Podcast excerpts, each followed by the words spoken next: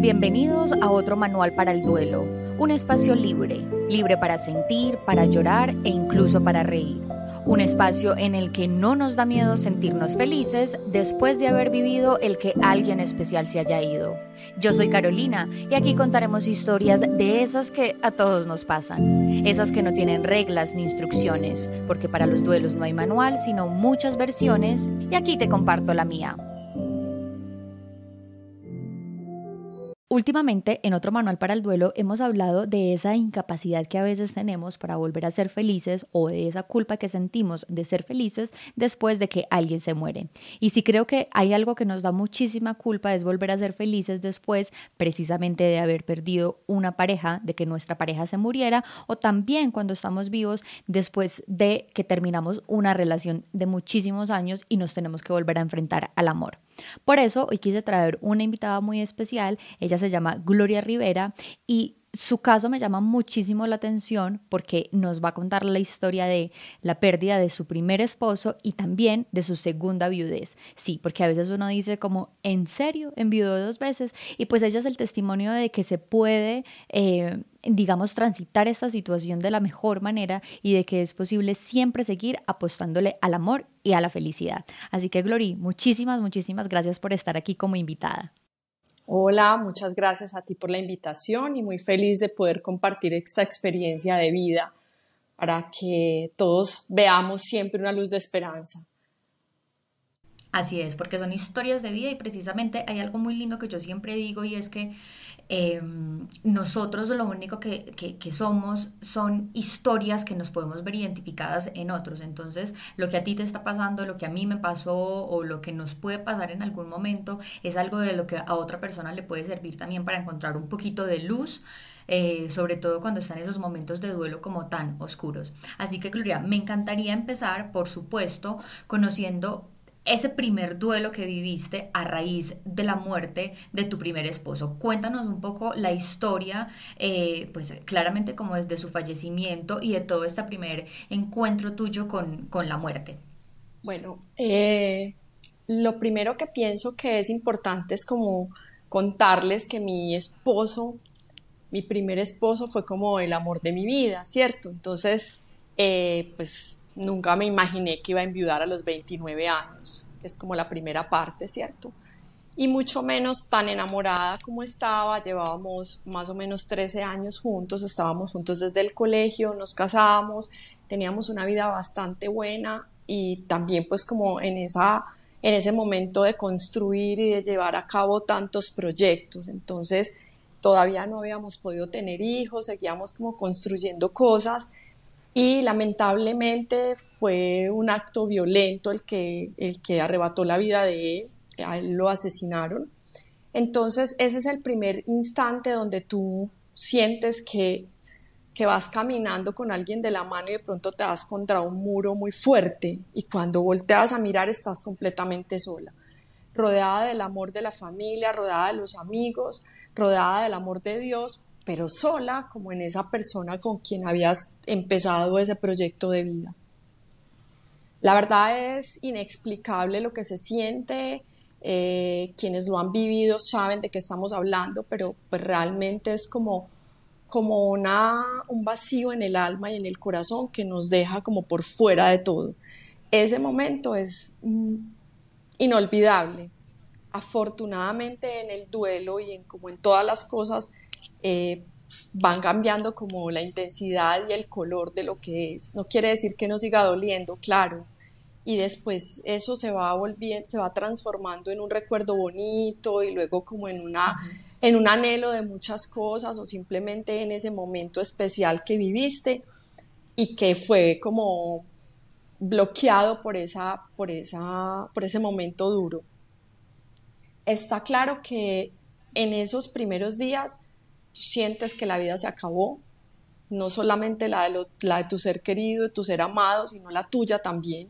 Quieres renunciar a todo, no quieres nada, no quieres, no quieres comer, no quieres hablar, no te quieres reír, no te quieres nada. Eh, tuve una ventaja que no sé, la fuerza vino del cielo, pienso, de que nunca me quise quedar acostada en mi cama, o sea, por más triste que estuve toda la, todo el tiempo, hacía la forma de levantarme y así no hiciera y no llorar todo el día, porque la verdad pasé muchos días que lo único que hacía era, era llorar y tratar de entender y tratar de encuadrar otra vez mi vida. Esto fue una cosa de locos. Pasado un tiempo, justo me quedé sin trabajo, entonces tú sientes que el mundo se cae encima porque entonces decía, pero ¿qué es esto? ¿Qué me está pasando? que eh, se le está uno acumulando todo. Claro, entonces es como, pero, pero entonces, entonces vienen las historias, entonces la gente empieza a decir, está tan de malas, o la gente te dice como que, hmm, ¿usted qué, qué habrá hecho? Pues, o sea, a veces incluso el humor negro es muy fuerte y te tienes que volver inmune a eso, o te tienes que volver con un humor negro más grande que el de ellos para que eso no te haga daño, porque realmente no tiene una razón distinta que es la vida, y la vida a todos nos ponen momentos duros en épocas distintas y de maneras diferentes. El, el, propósito es, o la decisión es, ¿qué voy a hacer con lo que me está pasando? ¿Lo tomo como una tragedia y me quedo ahí y me aplasto y no hago nada y me siento miserable o simplemente me reconstruyo al ritmo que pueda, porque es que no hay que salir corriendo, no hay que hacerlo de afán. Eso es parte de la vida, ¿cierto? Como caminar y entender que pasó algo, que nos pasa muchas cosas. Entonces ahí tengo dos, dos momentos duros, o sea, acabo de enviudar, luego me quedo sin empleo y pasan como unos 10 días y entiendo que también era necesario quedarme sin empleo. De pronto es muy fuerte al principio, pero no quería esa responsabilidad, necesitaba reconstruirme, entonces después lo vi como un regalo. Eh, muy, muy recién empecé como a tener, eh, muy recién pasó lo de mi esposo, y tú más o menos a los 15 días, empecé a hacer una terapia psicológica. Y es lo que siempre le digo a las personas que me preguntan. ¿Por qué? Porque no somos capaces solos de caminar este proceso. Siempre necesitamos una persona que nos apoye y que nos acompañe. Y la familia nos quiere y los amigos nos quieren, pero nuestras personalidades a veces lo que hacen es buscar quien nos, como que nos apapache tanto que entonces nos vamos quedando ahí.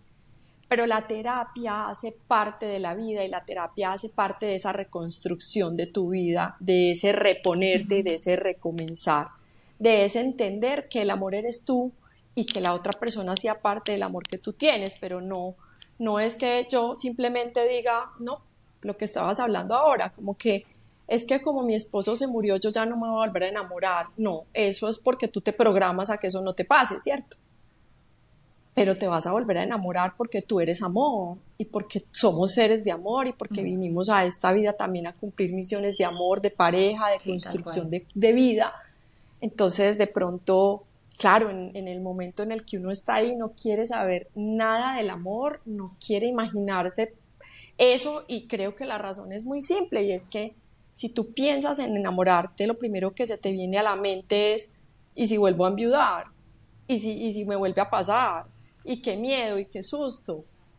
Pero bueno, y entonces en mi caso, lo pasa mucho tiempo, mi duelo fue muy largo, mi, mi duelo fue muy doloroso. Te digo que lloré por ahí tres años seguidos, que no era capaz, volví a conseguir trabajo, bueno, y, y en, esta, en este recuperar mi vida, eh, empiezo a construir otra vez cosas nuevas, empiezo a encontrar otra vez qué me gusta, empiezo a hacer cosas que no había hecho antes y que seguramente las tenía guardadas y hacían parte como de, bueno, toda la vida quise eh, entrar a clases de baile, entonces voy a entrar a clases de baile, quiero estudiar inglés, voy a estudiar inglés, así no aprendiera nada, no me importaba, pero había que ocuparme y ocuparme desde algo que en algún momento hubiera pensado hacer. Eh, paso muchos años en este proceso y empiezo, por ahí a los tres años, empiezo a conocer gente, me doy el permiso de empezar a salir, una cosa, la otra, y finalmente eh, conocí una persona que también era viuda. Ok. Entonces, eh, claro, nos unió en ese momento, la solidaridad afectiva era muy grande porque, claro, teníamos en eh, conversaciones muy similares desde el dolor, desde la pérdida, desde lo que tú estabas añorando, desde lo que pasó, o sea, como todo este tipo de cosas. Y eh, pues fue como muy, muy especial haber conocido a esta persona. Él era un hombre más o menos joven también y él había quedado con un hijo. Entonces empezamos a, a, contarnos historias y a juntarnos para decir, mira, me pasa esto. Entonces llorábamos por su esposa, llorábamos por mi marido. Bueno, eso era muy chistoso. Nos volvimos amigos, pasó mucho tiempo y por ahí como dos años y medio después pues, nos volvimos a encontrar y decidimos, eh, pues como que empezó a fluir una, una, un momento distinto en la vida y hubo una relación. Nos juntamos, nos casamos por la iglesia porque su hijo eh, no había conocido a su mamá, la mamá se murió cuando él tenía un añito y medio, entonces claro, imagínate como este momento, el niño fue súper hermoso conmigo, como que hizo mucho clic, entonces también decidimos como trabaja, como, como darnos ese regalo los tres. Yo no había podido tener hijos, entonces todo encajaba muy bien. Fui la mamá de Pablo, Pablo le agradezco en mi corazón que me haya dejado vivir la maternidad porque fue un regalo muy bonito de la vida también. ¿Cuántos años tenía Pablo cuando tú comienzas esta nueva relación? Cuando yo lo conocí tenía cuatro años, pero cuando nos casamos el papá y yo tenía ocho. Ok. Entonces todavía estaba pequeño. Sí. Y alcanzamos a estar juntos. Eh, bueno, el papá de Pablo fallece, o sea, nosotros nos casamos, nos fuimos a vivir juntos, todo pues como una familia normal, feliz.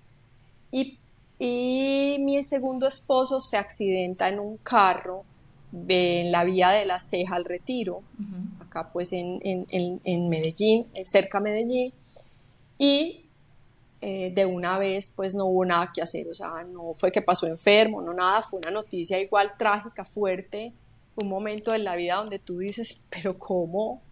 pero ¿por qué? Pero si yo ya había pasado por esto, pero ¿qué pasó? Y nada, es igual, es entender que la vida tiene, tiene esas cosas, ¿cierto? Entonces a veces lo comparo como con los niños que sus papás fallecen cuando nacen o cuando están chiquitos y les toca seguir viviendo entonces siento que esas pérdidas nunca van a ser más grandes que nosotros, porque si un niño pequeño es capaz de sobrevivir sin su mamá, tú tienes que ser capaz de sobrevivir sin tu esposo. Y si una mamá es capaz de sobrevivir sin su hijo, uno tiene que seguir viviendo. O sea, simplemente es en algún momento hacer clic con que la muerte hace parte de la vida. No es fácil. Nunca voy a decirle a nadie que es fácil, porque no es fácil, no nos prepararon para eso no nos educaron para la muerte, pero hay que ir empezando a incorporarla en la vida como, como parte de, ¿cierto? Bueno, nos, eh, ese momento fue súper doloroso también. Igual decía, en mi casa pensaban que yo me iba a enloquecer, porque claro, tenían un referente de un duelo tan largo y tan difícil en la anterior vez, que todo el mundo estaba muy asustado de lo que podía pasar conmigo y pues lo primero que sentí que tenía que pasar era que en ese momento yo era el soporte de Pablo, de alguna manera era el soporte de él, aunque estuvieran sus familias al lado. Y lo segundo es que tenía que sacar de mi caja de herramientas todo lo que había puesto en práctica en mi primer duelo, todo lo que había hecho, toda la terapia que había hecho, todas las cosas que me funcionaron. Y siempre había también como una premisa en esto y es que no, o sea, no te vas a morir, aunque uno se quiera morir, aunque uno sienta que se va a morir. como de que sí, total, es que es, exacto, es muy duro eh, como enfrentarlo y es muy duro cuando lo estás sintiendo. Nada más horrible que un domingo cuando tú acabas de enviudar, pues te lo digo, es el peor día de la semana porque todo el mundo está como en este tema de familia, de pareja, de salimos a planes. Sí, claro, o la levantada en la mañana, el desayuno, la lochita, no sé qué. Es tenaz un domingo, un festivo, cuando tú enviudas es el más maluco de todos. Pero entonces ahí es donde tiene que salir como tu mente creativa, bueno, ¿qué voy a hacer? Porque me puedo sentar a vivir este duelo llorando nada más, o me puedo ocupar. No es hacerme la boba, no, mi, mi terapeuta muy hermoso siempre me decía, quien te conoce sabe qué te está pasando. Y quien te conoce y sale contigo sabe que en cualquier momento vas a poder llorar. Entonces, donde estés, no te aguantes. Tienes que llorar y sentir lo que estás sintiendo. Dale paso a tu dolor. Disfruta también ese momento, porque es que todo el mundo no llore, no llore, no llore. No hay que llorar. Si quieres escribir, escribe. Si no quieres hablar, no hablas. O sea, tienes que decirle a la gente. Y si no son capaces de estar contigo en esa condición, entonces te tienes que ir a otro lado. Exacto. Y creo que, ajá, y creo que eso hace parte como de esa fuerza interior, no, pues es que si estoy triste y suena una canción que mi esposo me dedica, pues tengo que llorar, lo siento. Total. Y en eso sí, no importa cuánto pasan los años. O sea, pues puede que sea al mes y puede que sean 14 años después y uno va a sonar esa canción o van a suceder esas cosas que le traen a uno ese recuerdo de esa persona y uno tiene todo el derecho de llorar. O sea, no quiere decir que porque pasó mucho tiempo, entonces debe de...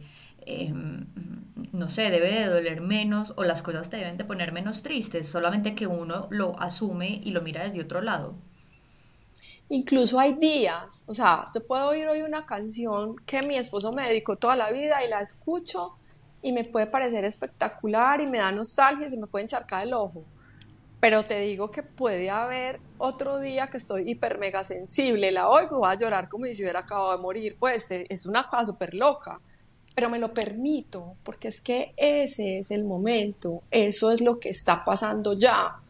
Y si en ese momento hay que llorarlo, porque también Él me está como acompañando desde ahí, ¿cierto? Ellos no desaparecen, ellos simplemente cambian de forma, no lo entendemos, es muy difícil, todavía mi, mi primer esposo se murió hace 23 años y todavía hay días que hay cosas que yo soy como que, ¿y qué? Y a veces racionalmente me pongo a pensar, y quizá ni estaríamos juntos, pues porque no sabemos qué traía la vida, ¿cierto? Pero como también hay un tema con el duelo y es que tú vas a perpetuar lo bueno que pasó, porque eso es lo que la mente también hace, o sea, no te vas a quedar ahí, no, o lo coges por el lado bueno porque era muy bueno, o lo coges por el lado malo que era muy malo, ¿cierto? Pero, pero la mente tiene esa tendencia como a quedarse en ciertas cosas. No está mal, siento que no está mal. Escribir me ayudó mucho, muchísimo hablar y hacer cosas distintas como les contaba, la familia y los amigos, pero siempre con la convicción de que soy quien tengo que decir hasta dónde voy y cómo estoy. Glory, tú en ese momento, digamos, eh, cuando fallece tu primer esposo, cuando te dan esa noticia, a pesar como de la fortaleza y todo lo que hablamos, en ese momento sentiste, eh, no sé, rabia, ira, como con tus creencias, contigo misma, con la vida? ¿Sentiste como esta, mm, mm, no sé, como esa impotencia eh, ante, ante la situación? ¿O fue simplemente como que desde el primer momento tuviste como la aceptación de pronto por la forma en la que ya te llevabas con la muerte? Creo que paso por todos los estados. Eh, es como muy inevitable cuestionar a Dios, porque a mí, ¿cómo me pasa esto? Eh, ¿Por qué Él si era un hombre bueno? Etcétera. Todas esas eh, preguntas que siempre nos hacemos. Es, es, demasiado fuerte como el tema, ¿cierto? Y, pasa todo, pasa todo por tu mente, el momento en el quién fue, por qué fue, qué pasó, por qué, todo. Entonces, claro, hay un momento de rabia donde uno dice, no, pero el primer momento que tuve fue un dolor, un dolor que era inexplicable, o sea, era un dolor que me tiraba al piso y que no me dejaba como ni parar, porque literalmente era como, como si se me estuviera saliendo algo del cuerpo. Yo, yo incluso muchos días me sentaba y le decía a Dios, yo no quiero vivir, yo no quiero vivir, yo me quiero morir, pero no soy capaz de hacer nada para morirme yo no quiero estar aquí, yo me quiero ir, yo me quiero ir. Y la verdad me cansé de decirle porque veí que no pasaba nada. Entonces como no pasaba nada, un día estaba así súper triste, súper triste, caminando como en la calle porque hacía mucho eso, salía a caminar y terminé caminando eh, mi familia pues cerca de la casa de mis papás y empecé a caminar y a caminar y de pronto me senté en alguna parte y le dije, bueno Dios, entonces si no me vas a ayudar a que me muera, entonces solo te voy a pedir que cambies este dolor por amor, porque no sé qué hacer, o sea, la verdad no quería estar en ninguna parte donde estaba, siempre estaba llorando, cada que me hablaban quería llorar. No te hallabas literal. No, literal, o sea, no, no sentía, no encontraba un sentido en la vida. Y empecé a pedirle a Dios esto, cambia mi dolor por amor, cambia mi dolor por amor. Y bueno, siento que Él sí me fue como llevando de la mano. La vida me va poniendo otras cosas y, y una de las cosas era que con mi esposo habíamos empezado a trabajar para unos niños de escasos recursos, entonces ese se volvió en ese momento como el motor más grande. Y por ejemplo, mi esposo me decía, cuando, yo le, cuando se murió su abuelo, un día le dije, vamos al cementerio, y me dijo, no, yo no voy a ir al cementerio, es que uno no está allá. Uno está cuando está vivo y en lo que hagan por uno cuando está vivo. Y a mí esas palabras me retumbaban y sus papás me llamaban y me decían, vamos a ir al cementerio. Y yo les decía, no, yo no voy a ir allá.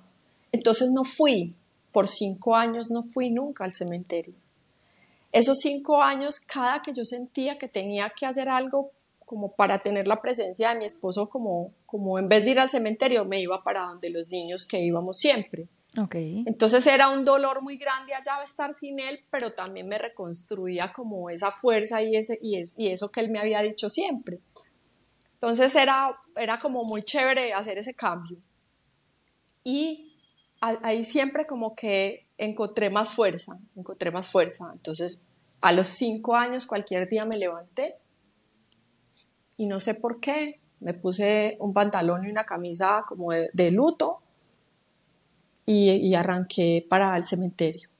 Llegando al cementerio, ahí en la entrada compré un girasol, que era como la flor que él siempre me regalaba. Fui, busqué dónde estaba su tumba, me senté, hablé, lloré, me me revolqué en ese piso y fue la única vez que fui. Nunca volví desde hace, entonces hace 18 años no voy ahí, porque siempre siento que está en otro lugar y que no es ahí. Exacto, que ahí estás como realmente su cuerpo, pues, pero nada como más allá que lo represente, ¿sí? Exactamente. Tengo personas conocidas que en sus duelos obviamente cada semana tienen que ir y no sé qué, pero pues en la practicidad de la vida te digo, mi esposo siempre me decía, no es, uno se va y lleva flores y apenas uno se voltea, viene otro y se las quita y se las pone al muerto de él y a mí me daba risa eso. Entonces de pronto a veces como que hasta pienso y digo, pues sí, tiene razón. Entonces él me decía, no, vení, démosle una comida a alguien en la calle, hagamos con esa plata otra cosa. Eh, él fue mi maestro de amor para muchas cosas y en honor también a eso, que me daba seguridad y me daba tranquilidad, quise todo el tiempo eh, trabajar también desde ahí. Y lo hablaba con mi psicólogo y siempre me decía, claro, entonces hay personas que todo el tiempo han vivido su duelo yendo cada semana al cementerio. Cada quien lo tiene que vivir como lo siente. Pasa, por ejemplo, el tema de, de la ropa, de las pertenencias de la persona. Entonces, a mí todo el mundo me decía, no, tiene que salir de todo eso, es que ya, suelte. Y mi terapeuta, mi psicólogo me decía, no, Tú lo haces cuando tú lo sientas. No hay una regla general, no hay que hacerlo el día 3 ni el día 8, lo que tú estabas hablando ahora. Eso no es igual para todo el mundo. Y si quieres regalar todo y te quieres quedar con una camisa, quédatela. Y si no la quieres lavar, no la laves. Porque eso es lo que te, lo, lo que te genera también esa presencia del otro en ti.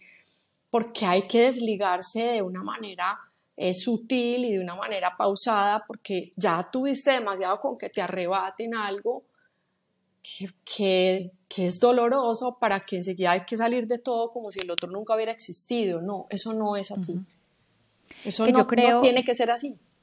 Exacto, que yo creo que también es algo de lo que en medio de ese dolor y de lo que tú decías ahorita que me parece fundamental y es de esa falta de educación que tenemos respecto a la muerte, hay algo que nos ha hecho demasiado daño a los seres humanos y es precisamente asumir que cuando una persona se muere es como si se eliminara de la tierra, es como jugador eliminado, no existe, no no nada, exactamente.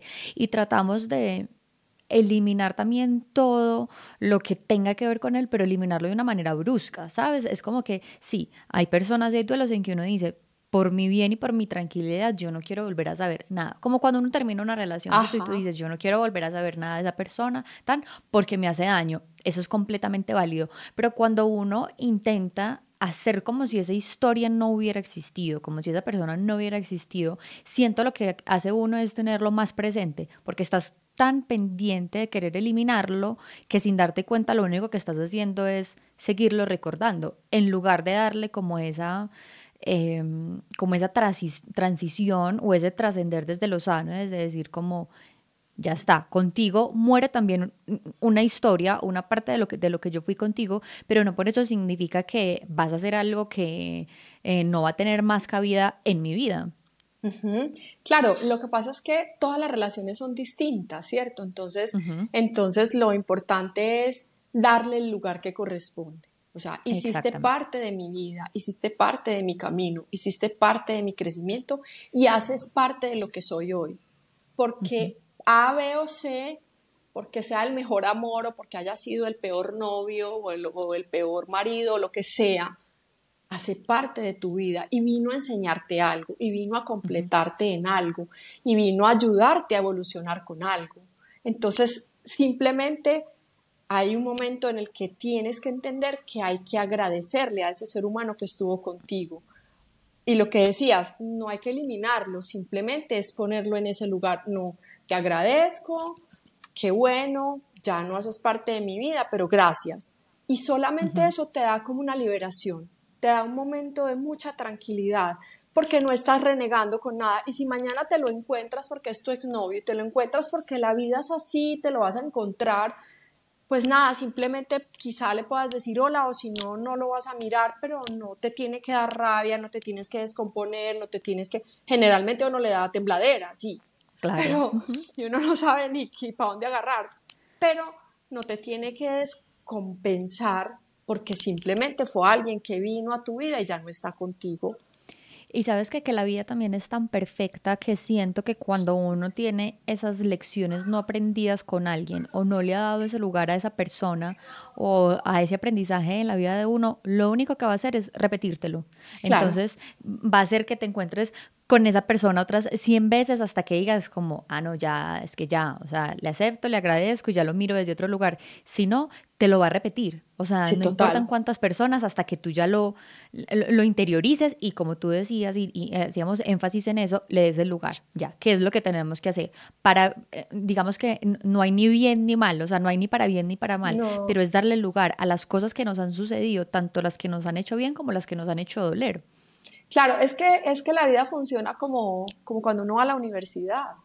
La materia que no ha ganado la tiene que repetir hasta que la, hasta que la pase. Entonces ahí está lo que tú dices, te lo repite y te lo repite, porque es que hay una cosita de ese algo que no has querido entender que ya pasó. Y lo que ha pasado solamente nos sirve para una experiencia y para un mejor presente, o para no repetirlo, o para ah, seguirlo haciendo si es que te funciona, ¿cierto? Pero simplemente es desde tu actitud de cómo lo voy a tener de claro para saber que, que ya no me tiene que molestar, porque es que si lo que tú dices, si la persona se murió, no tiene por qué desaparecer. Nada. Una cosa es que tú, por ejemplo, terminas esa, se acaba eso porque tu pareja o tu familiar se muere o lo que sea, y no puedes renunciar a la vida de los, de los otros seres o de los amigos de él, o, ¿cierto? Porque a veces no. Entonces eso se va a quedar ahí, no te puedes aislar. Simplemente es, si no quiero estar ahí, no estoy, pero no tengo que coger y decir, no, no, no, no, no, porque entonces no estás aceptando lo que pasó. Así es, total. Glory, una pregunta. Ya cuando, bueno, Pasa eh, todo el duelo de tu primer esposo, llegas a esta nueva relación. Cuando recibes esa noticia del accidente eh, de, tu segundo esposo y te vuelves a, enfrentar con eso, digamos, te vuelves a enfrentar con la muerte de, eh, de tu pareja, sientes que en ese momento obraron las herramientas que habías conseguido de ese primer duelo o todo fue absolutamente diferente y te sentiste viviendo eh, un duelo o una muerte por primera vez? No, no siento que sea como la primera vez, porque la verdad, o sea, el primer impacto es muy fuerte y digamos que hay un momento de la noticia que es como siempre en cualquier duelo es la negación. No, no, no, no, no, no, no, está seguro, no, eso no puede, estar pasando, ¿cierto? Como todo ese momento de, de confrontación donde, claro, eso le puede pasar al vecino, pero a mí no. Y yo ya viví, por, yo ya viví eso. Y mi esposo y yo hacíamos chistes duros de, de, de, humor negro con relación a que ya habíamos enviudado los dos y decíamos, no, no, no, nos vamos a morir viejitos, hagamos un pacto de eutanasia mejor, ya no enviudar es muy maluco, ¿cierto? Entonces cuando pasa esto, lo primero que sientes es eso, como que, ¿por qué? Pero ¿cómo así? O sea, entonces es un montón de cosas que te empiezan a pasar en la mente y claro, empiezas a, devolverte a ese primer momento de la otra vez pero después del primer impacto de que ya como que lloras y como que ya sabes que definitivamente es una muerte y no hay nada que hacer, pues te toca sacar las herramientas y empezar a resolver lo que tenías que resolver y lo que sabías que había que hacer, que en la primera vez quizá es, es tan fuerte que entonces si tiene que llegar alguien a ayudarte a decidir, bueno, hay que llamar la funeraria o hay que hacer esto, vamos a hacer no sé qué, vamos a hacer donación de órganos, todo, todo lo que pasa como en ese momento que es demasiado. En la segunda vez ya sabes quizá como los pasos, ¿cierto? Lo que pasó con la segunda vez de pronto que es diferente a la primera es que como Pablo, que era el hijo de mi esposo, estaba ahí, hubo un momento en el que yo congelé mi duelo para hacerme cargo de Pablo. Entonces, de alguna manera, las herramientas que tenía ya me estaban mostrando que eso no me iba a morir y que así me quisiera morir no me iba a morir y todo lo que había pasado en la primera vez. Entonces lo que hago es como decir, bueno, entonces yo sé que esto es muy duro, es muy difícil, hay que hacer muchas cosas y no me puedo desmoronar yo porque además ya tenía la fundación, que, en ese momento también ya dependía del todo de lo que yo me moviera y también estaba Pablo. Entonces eran dos cosas que finalmente también eran un polo a tierra muy grande, que me hacían tomar decisiones distintas. Eh, no voy a decir que no lloré, lloré también mucho. Me pareció durísimo, me pareció muy fuerte. Eh, hay un momento igual en el que pierdes como el norte y como que te sientas como desahuciado, como ¿qué hago? O sea, ¿qué, qué sigue? ¿O para qué? Y entonces también viene esa, esa otra vez, otra vez esa, esa vocecita que te dice, el amor, pero lejos de mí. O sea, no quiero saber de nada ni de nadie. no quiero saber qué es volver a tener una pareja. Eso, es, eso sí es mejor dicho, vuelvo y te digo por lo que empecé, el amor eres tú y tú pones el amor en las personas que tienes alrededor. Y llámese pareja, llámese familia, llámese los niños, llámese el que quiera. Eh, a veces en un hobby, a veces en lo que sea, pero a lo que le pongas el amor y la fuerza, ahí está.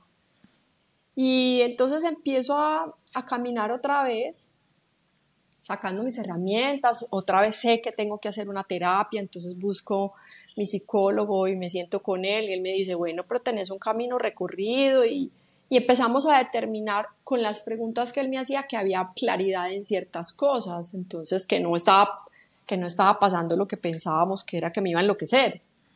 Entonces, claro, eso también me ayuda. Tengo una ventaja muy grande y es que no soy una persona depresiva, nunca lo he sido, gracias al cielo, pero también he trabajado mucho para que no, eso no pase en mi vida, porque siempre he pensado que si, al, si alguien se quiere sentir triste, no importa que no haya enviudado dos veces o que haya enviudado una o que haya terminado, no, todos tenemos algo que nos entristece.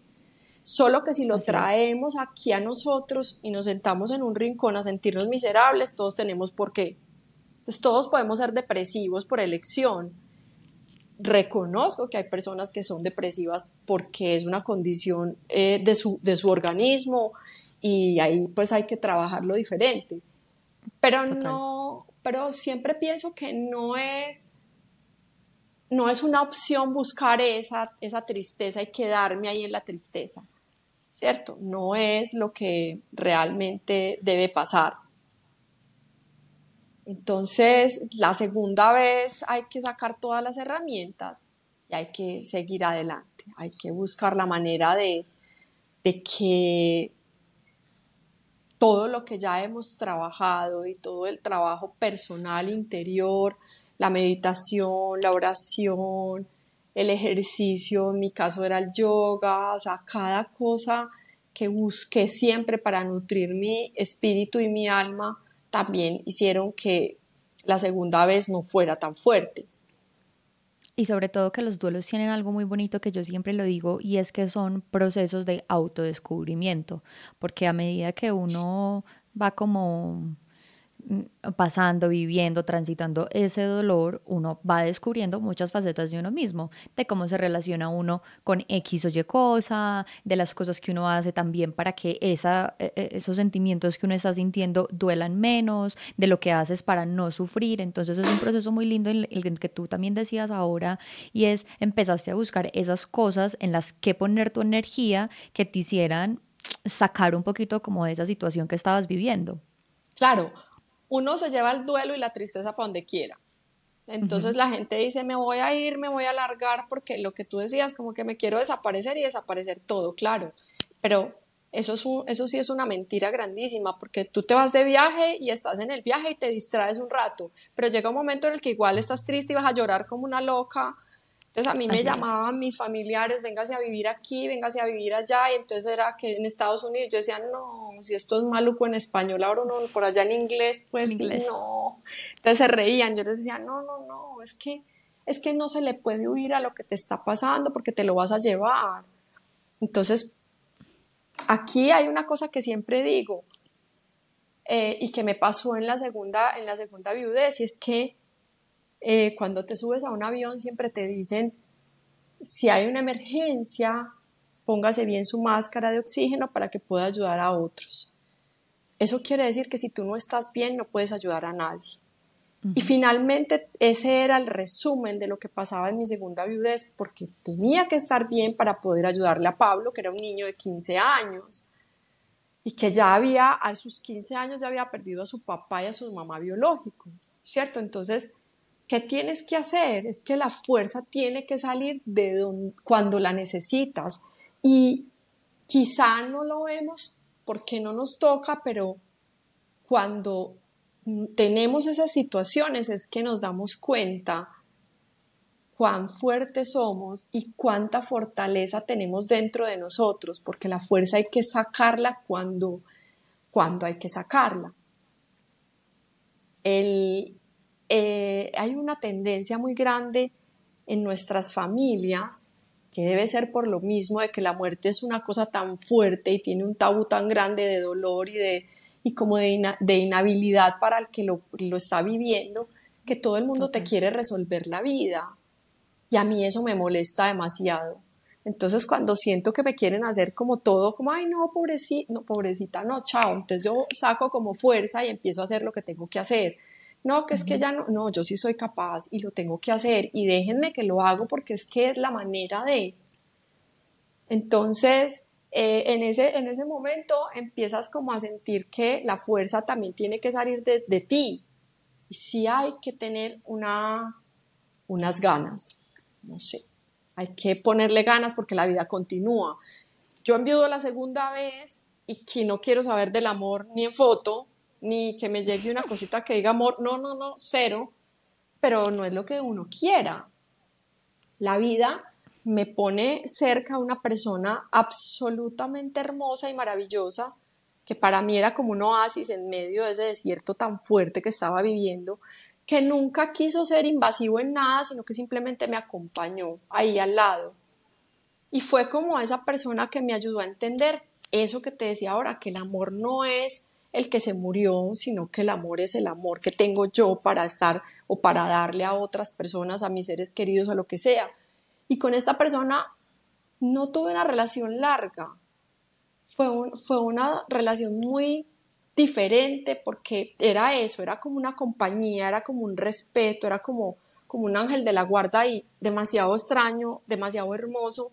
No duró mucho por muchas razones de, vida de los dos, de, de como que él en ese momento quería tener un hijo y yo no podía tener hijos, entonces rapidito nos dimos cuenta que no, pero rapidito también agradecí y entendí cuál era la misión de él en mi vida, venir a mostrarme que no importa quién se muera, yo tengo amor para dar y puedo tener amor y puedo volverme a enamorar.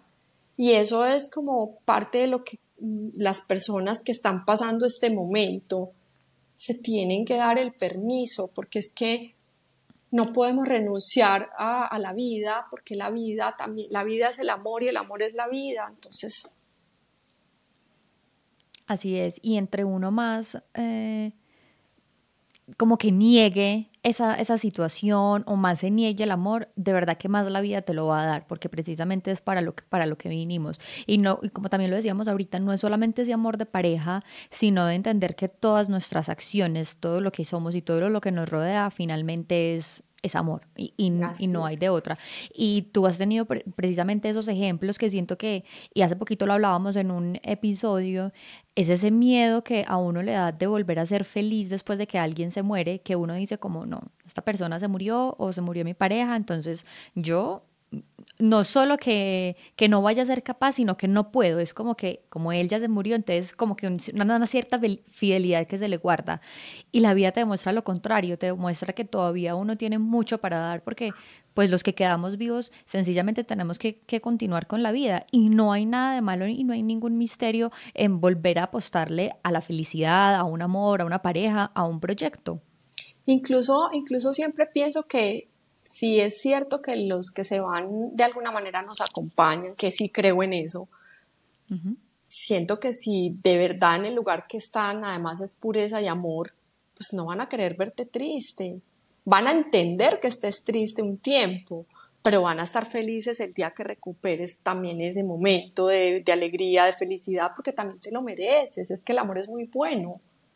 El amor, el amor te llena, te hace sonreír, te llena la vida, te, te da, te da propósitos, te da ánimos, te da ganas de hacer cosas, le pones fuerza a lo que estás haciendo. Entonces yo no creo que ellos pues van a ser egoístas como que, ay no, es que si no era yo, entonces no, ya me morí, entonces no, usted no se quede, se quede sola la vida entera, no creo. Pues es, es mi creencia, puedo estar muy equivocada, pero prefiero estar equivocada. Y es lo que te ha funcionado. Y si tus creencias a ti te han funcionado para volver a encontrarte como con la paz, la felicidad y la tranquilidad, pues hay que ir con todo. Sí, también esto sirve mucho, pues a que yo creo que cualquier duelo de pareja, de viudez, de pérdida de empleo, de lo que sea, también lo hablabas tú ahora y es como que finalmente esto te marca pautas nuevas para tu vida. Entonces hay que fijarse y estar muy observador de no repetir parámetros, de, de, tener claridad en, la, en lo que estás queriendo para tu vida, para mí, por ejemplo, en este momento es muy importante eh, saber que, el amor que quiero o que, o que, vaya a tener es desde la alegría y la libertad, con el respeto de las cosas por el otro y del otro por mis cosas, con la aceptación de cómo es su manera de ser y entendiendo que no hay que cambiar a nadie para que sea como yo quiero. En fin, es un montón de, de cosas que también son esas herramientas que la vida te va poniendo y todos los aprendizajes que la vida te va poniendo, que no los puedes dejar en vano, porque si no perdiste el año también. Entonces, es, es, es encontrar el amor distinto desde la manera que tú lo quieres. Como conseguiste un empleo, entonces ya sabes que no vas a permitir que sea como fue el anterior o que hay cosas que tienes que, que resetear y volver a ser distinto. Eh, lo que no es negociable no es negociable. Así es. Entonces, es eso más Y sabes, y sabes que también es aprender un poquito a ver la muerte como esa gasolina para vivir, ¿sí? Porque una vez le tiene tanto miedo a la muerte que es como tratando de evitar que eso suceda, algo que es inevitable que va a suceder, que se olvida de vivir. Mientras que cuando uno dice, pucha, es que de verdad el día de mañana o ahorita en dos horas eh, puede ser mi momento, puede ser mi muerte, aprovechemos ahora, aprovechemos esta grabación, aprovechemos ahorita la cita que tengo, hagamos todo porque somos demasiado finitos. Entonces, uno ya con esa experiencia de esas dos biodes, pues lo que hace, siento yo, lo veo desde afuera, que lo que hace es como antes, como amar con más intensidad porque sabe uno lo finito que puede ser esa relación y el poquito tiempo que puede durar esa persona con uno. Es que creo que solamente hay una cosa que, nos tiene que dejar como ahí, es que la calidad del momento presente. No hay más, no hay más, no hay más, no hay más. Solo estamos viviendo este momento. Lo otro son planes que se podrán o no llevar a cabo, pero no hay más. Este momento es el que estamos viviendo, este momento es el que, el que podemos disfrutar. Y lo que tú dices es cierto lo que nos pongan ahí es porque eso es lo que tenemos para disfrutar, eso es lo que tenemos que vivir, por ahí es lo que tenemos que pasar y eso es lo que nos corresponde para seguir creciendo, avanzando, evolucionando y pudiendo seguir con la vida. Nadie sabe qué sigue, pero, pero es, es simplemente entender que lo no negociable no es negociable y que simplemente soy amor y pongo el amor donde quiero estar. Así es. Glory, tú ahorita nos hablabas precisamente de cómo con tu primer esposo les gustaba eh, ayudar a estos niños, digamos, en condición vulnerable, a niños que han estado expuestos a un montón de situaciones difíciles, eh, pues para su desarrollo. Y creo que esas experiencias, experiencias han hecho que tú te volcaras mucho precisamente en el amor y de cómo somos amor. Y ahora el resultado es esta hermosa fundación que tú tienes y del que me gustaría que tú nos contaras cómo, eh, obviamente pues de, la fundación, de este proyecto tan bonito y de cómo se ha convertido también para ti como en ese, en ese escape y en esa manifestación tan linda de, de amor, de vida, de felicidad. Bueno, sí, mira, ese propósito lo tenía como en mi corazón desde siempre, pero yo estaba trabajando en la empresa privada, normal, tranquila. Ayudábamos a unos niños en una, en, en una casa hogar que existía pero mi anhelo permanente era tener esta casa. Después de, mis, eh, después de mi primera viudez, pues lo que les contaba ahora era que siempre quería ir allá en vez de ir al cementerio y todo esto. Y de tanto ir allá, alguien que fue a conocer la casa a la que ayudábamos, me presentó otra persona, esa persona llegamos como a muchas conversaciones después de dos años y me dice, yo quiero con mi familia hacer una fundación, no sé cómo se hace, entonces empezamos a hablar y yo le digo, yo no sé tampoco, pero te puedo ayudar, me dice, no, mira, yo tengo, nosotros como familia podemos regalar una casa y tú montas la fundación. Entonces este fue como un regalo del cielo grandísimo, lloré mucho porque sentía como que Julio me estaba ayudando desde, desde donde estaba, porque él sabía que era lo que me soñaba. Entonces montamos la fundación, yo me retiro de trabajar y empiezo con toda esta tarea. Eh, tenemos una casa por el barrio Belén en Medellín. Eh, somos eh, más o menos, tenemos cupo para 20 niños y niñas de familias de escasos recursos. Tenemos dos programas, uno es internado para solo niñas que vienen y pasan toda la semana acá de domingo en la noche hasta el viernes y estudian aquí, pues aquí cerca de la fundación y están todo el tiempo con nosotros, nosotros cubrimos todos sus gastos. Y tenemos otro programa que lo que hace es apoyar a las, a las mamás cabezas de familia, eh, regalándoles la posibilidad de dejar a sus niños en un lugar bueno mientras ellas salen a sus trabajos. Los niños llegan a las 7 de la mañana, se van a las 5 de la tarde, aquí desayunan, almuerzan a la media mañana, al algo, la siesta, todo, y tenemos una profe que está con ellos. Entonces la fundación se ha convertido también en eso, en un lugar donde el amor siempre está y la condición es esa, vamos a dar amor y vamos a tratar de transformar los niños desde el amor.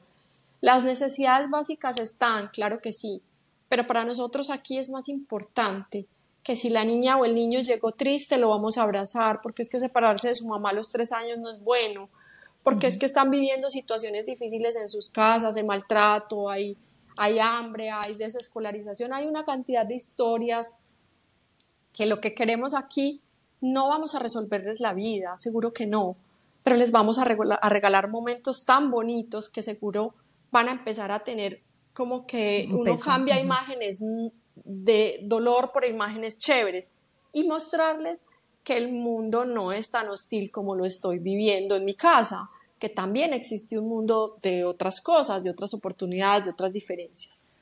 Eh, entonces tenemos 14 años con la fundación, yo ya solamente trabajo aquí, hago todo el tema de gestión de recursos, que es como la parte un poquito más difícil de todo el trabajo, pero es, es demasiado hermoso. Y quien quiera venir a apoyarnos o quien quiera buscarnos en las redes, estamos en Instagram como arroba fundangelito, la fundación se llama Angelito de mi guarda, eh, también estamos en la página web, bueno, en fin, y la verdad es que es un lugar de amor, es un laboratorio de amor.